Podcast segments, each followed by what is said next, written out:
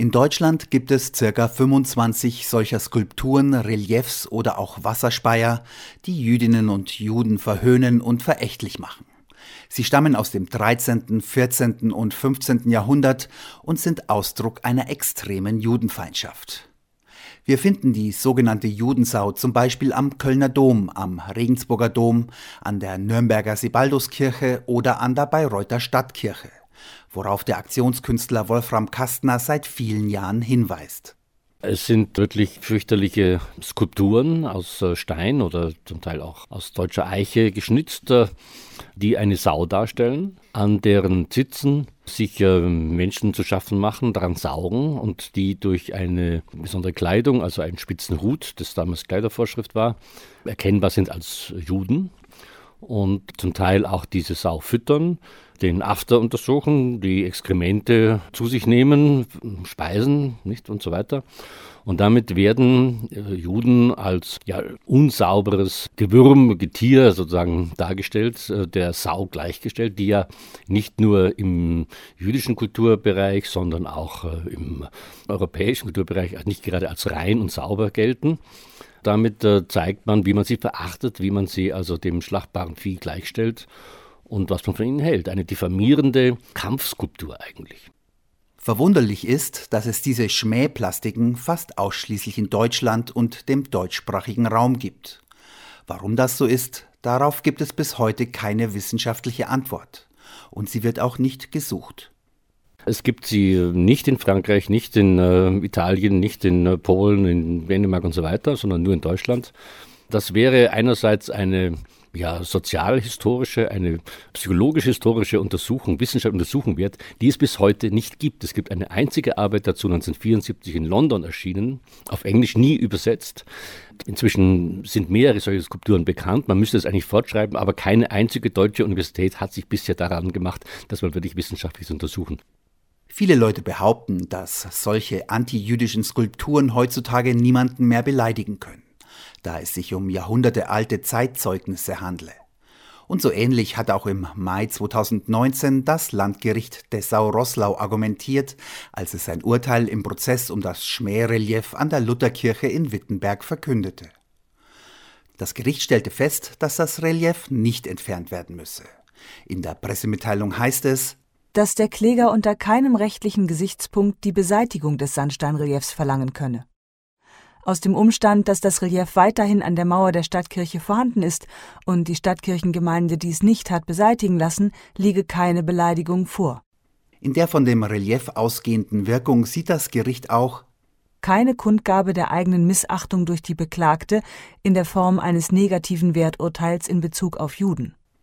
Auch in der Berufungsverhandlung am 4. Februar 2020 hat das Oberlandesgericht Naumburg mit einer ganz ähnlichen Begründung die Klage auf Entfernung der Schmähplastik abgewiesen. Aber das Gericht hat eine Revision vor dem Bundesgerichtshof zugelassen. Der Kläger Michael Düllmann, Mitglied einer jüdischen Gemeinde, hatte schon vor dem Urteil angekündigt, in die nächste Instanz gehen zu wollen, notfalls bis zum Europäischen Gerichtshof. Düllmann sieht sich und seine Glaubensgenossen durch die Wittenberger Schmähskulptur sehr wohl beleidigt, verhöhnt und erniedrigt. Für Wolfram Kastner völlig nachvollziehbar. Diese Dinge heißen Judensau im Sprachgebrauch. Nicht nur in den, bei den Kunsthistorikern, bei den Historikern, sondern dieses Wort ist allgemein bekannt. Auch bei heute 14- oder 16-Jährigen kennt man dieses Wort. Man identifiziert das immer mit den Nationalsozialisten, mit den Nazis und deren Antisemitismus, aber es kommt aus dem christlichen Kulturbereich und ist nach wie vor also in den Köpfen und im öffentlichen Stadtraum sichtbar und auch erkennbar und wer weiß, sieht es auch. Und ich denke, sie haben ihre Wirkung, die damals so beabsichtigt war, auch beibehalten. Und deswegen denke ich, gehören sie aus dem öffentlichen Stadtbereich entfernt. Und äh, wenn sich deutsche Kunsthistoriker und deutsche Denkmalschützer und deutsche Christen sich gerne damit auseinandersetzen wollen, dann sollen sie das gerne tun, aber in ihren Räumen und nicht im öffentlichen Stadtraum. Sie können das in den Kirchen, in den Museen machen und dort, wo diese Skulpturen waren, eine Tafel anbringen, was dort war und was sie eben weggenommen haben, weil sie nicht mehr diese beleidigende Wirkung äh, erzielen wollen, sich davon distanzieren und sollen sich in ihren Räumen damit auseinandersetzen, mit ihrer Geschichte, die zusammenhängt mit Pogromen, mit dem Mord an den europäischen Juden und so weiter. Die meisten solcher Schmähplastiken finden sich an christlichen Kirchen. Der Umgang damit sei seit vielen Jahren kritikwürdig, sagt Wolfram Kastner, der seit Anfang der 2000er Jahre immer wieder versucht hat, mit den Kirchen darüber ins Gespräch zu kommen. Die aber reagierten zumeist ähnlich. Ja, mit äh, Wegschauen, mit nicht hinschauen, mit Lügen, mit ausgesprochenen Lügen, das also verschiedenster Art, dass sie nicht wüssten, was das sei und ich erst sie darauf aufmerksam gemacht hätte und dass jüdische Gemeinden auch gar nicht darauf bestehen würden, dass man das entfernt. Das Gegenteil ist der Fall. In Nürnberg zum Beispiel wurde ich auch angelogen, dass der dortige Vorsitzende der israelitischen Kultusgemeinde gar kein Problem damit hätte mit diesem Ding. Er hat dann aber darauf geantwortet und gesagt, er betritt diese Kirche so lange nicht, solange das nicht in einer angemessenen Art und Weise behandelt worden ist. Also mit einer merkwürdigen Verdrängung und erst wenn im Lichte der Öffentlichkeit es gar nicht mehr anders ging, wurden zum Teil einige Täfelchen angebracht mit also äh, seltsamen, dürren und verschwimmelten und äh, eigentlich auch verdrängenden Worten. Schauen wir auf diese Täfelchen und schauen wir auf die bayerischen Kirchen. Zu sehen an der aus dem 14. Jahrhundert stammenden Schmähskulptur am Regensburger Dom sind drei durch ihre Kopfbedeckung als Juden gekennzeichnete Personen. Einer hält die Sau am Ohr, die anderen beiden machen sich an den Zitzen zu schaffen. Seit 2005 ist unter der Plastik eine Tafel angebracht. Dort ist zu lesen Die Skulptur als steinernes Zeugnis einer vergangenen Epoche muss im Zusammenhang mit ihrer Zeit gesehen werden. Sie ist in ihrem antijüdischen Aussagegehalt für den heutigen Betrachter befremdlich. Das Verhältnis vom Christentum und Judentum in unseren Tagen zeichnet sich durch Toleranz und gegenseitige Achtung aus. Es ist genau so ein Text, der eben nichts besagt äh, und der einfach auch obendrein falsch ist. Zum Beispiel diese Tafel wurde in der Zwischenzeit äh, dreimal äh, entfernt, zerstört und musste also neu gemacht und wieder angebracht werden. So viel zur Toleranz, also selbst bei so einem dünnen Text, nicht? Und es ist einfach nicht wahr, dass dieses Verhältnis von generell von Toleranz und gegenseitiger Achtung gezeichnet sei.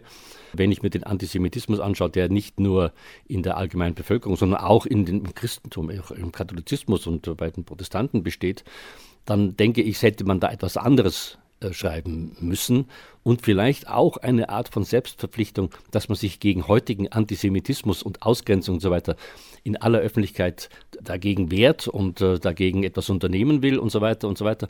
Aber das alles steht nicht drin, sondern man tut so, als sei alles sozusagen eigentlich unproblematisch. Und das ist es zweifelsohne nicht. Die äh, Kirchen haben ja davon profitiert, dass man die Juden ermordet hat. Äh, sie haben die Pogrome zum Teil mit angestiftet und das sollte man dann auch benennen, was da wirklich geschehen ist und nicht so also nichtssagende Worthülsen äh, in, die, in die Welt setzen, sondern wirklich präzisieren und konkret das benennen, äh, wie der historische Zusammenhang denn war. In äh, Regensburg wurden die Häuser der Juden äh, zerstört, die Gräber zerstört, die Grabsteine wurden zur Beschwerung der Donauschiffe verwendet oder als Schwellen für Toiletten und so weiter und so weiter. Nicht?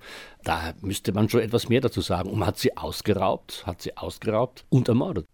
Für den Regensburger Dom hat der Aktionskünstler selbst eine Tafel anfertigen lassen. Darauf war zu lesen hier am Regensburger Dom wurde im 14. Jahrhundert eine Hohenskulptur, eine sogenannte Judensau, angebracht. Dargestellt wird ein Schwein, an dessen Zitzen Juden saugen. Damit wurden Juden von Christen auf obszöne Weise herabgewürdigt und mit als unrein geltenden Tieren gleichgesetzt. Der im Christentum jahrhundertelang verbreitete und geschürte Hass gegen Juden führte zu Vertreibungen, Raub, Pogromen und schließlich zum Mord an den europäischen Juden durch die Nazis. Diese Schuld ist unauslöschlich.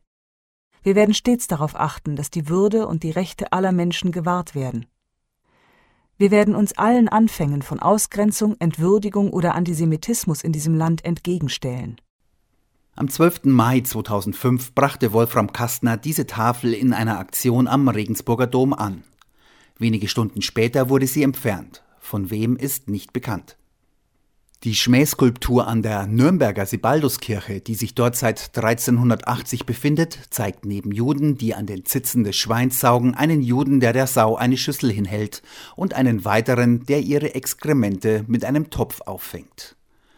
Bei der Skulptur ist keine Tafel angebracht. Das in der Kirche ausliegende Faltblatt über das Gebäude verweist zwar mit den Worten Judensauplastik um 1380 darauf, erklärt wird dadurch aber nichts, man ist eher irritiert. Angeblich soll einem bei Nachfrage am Informationsschalter ein Flyer ausgehändigt werden. Der Schalter war bei meinem Besuch der Kirche aber nicht besetzt. Komisch ist auch, dass zur Sebalduskirche verschiedenste Flyer ausliegen, nur der nicht zur sogenannten Judensau. Jedoch auf der Internetseite der Kirche wird ausführlich auf die Plastik eingegangen und der Kirchenvorstand erklärt darin Folgendes. Das Judensau-Schmähbild aus dem Spätmittelalter drückt den Judenhass aus, der die Shoah vorbereitet hat. Im selben Ungeist sind jüdische Bürger Nürnbergs bis ins 20. Jahrhundert verachtet und verteufelt, vertrieben und vernichtet worden. Voller Scham beugen wir uns vor den Millionen Opfern des Judenhasses. Wir bitten Sie und unseren gemeinsamen Gott um Vergebung. Aber reicht das, auf der Internetseite eine solche Erklärung abzugeben? Nein, es gehört also, wenn, auf jeden Fall in die unmittelbare Nähe dieser Skulptur. Solange sie noch sich außen befindet, was ich ja falsch finde, gehört das in unmittelbarer Nähe dazu. Das haben sie immer abgelehnt. Und es geht auch nicht nur darum, sich zu schämen, sondern es geht darum, die Verantwortung dafür zu übernehmen und eigentlich auch eine Art von Schuldbekenntnis abzulegen und eine Art von Selbstverpflichtung, sich gegen jede Form von Ausgrenzung und Antisemitismus heute zur Wehr zu setzen. Im Jahr 1349 wurden in Nürnberg über 500 Jüdinnen und Juden, etwa ein Drittel der dortigen jüdischen Gemeinde, bei einem Pogrom ermordet. Die übrigen vertrieb man aus der Stadt und da, wo die Synagoge gestanden war, baute man ein christliches Gotteshaus, die Frauenkirche. Ähnliche antijüdische Schmähplastiken gibt es in Bayern beispielsweise noch an der Bayreuther Stadtkirche oder im Münster des Klosters Heilsbronn.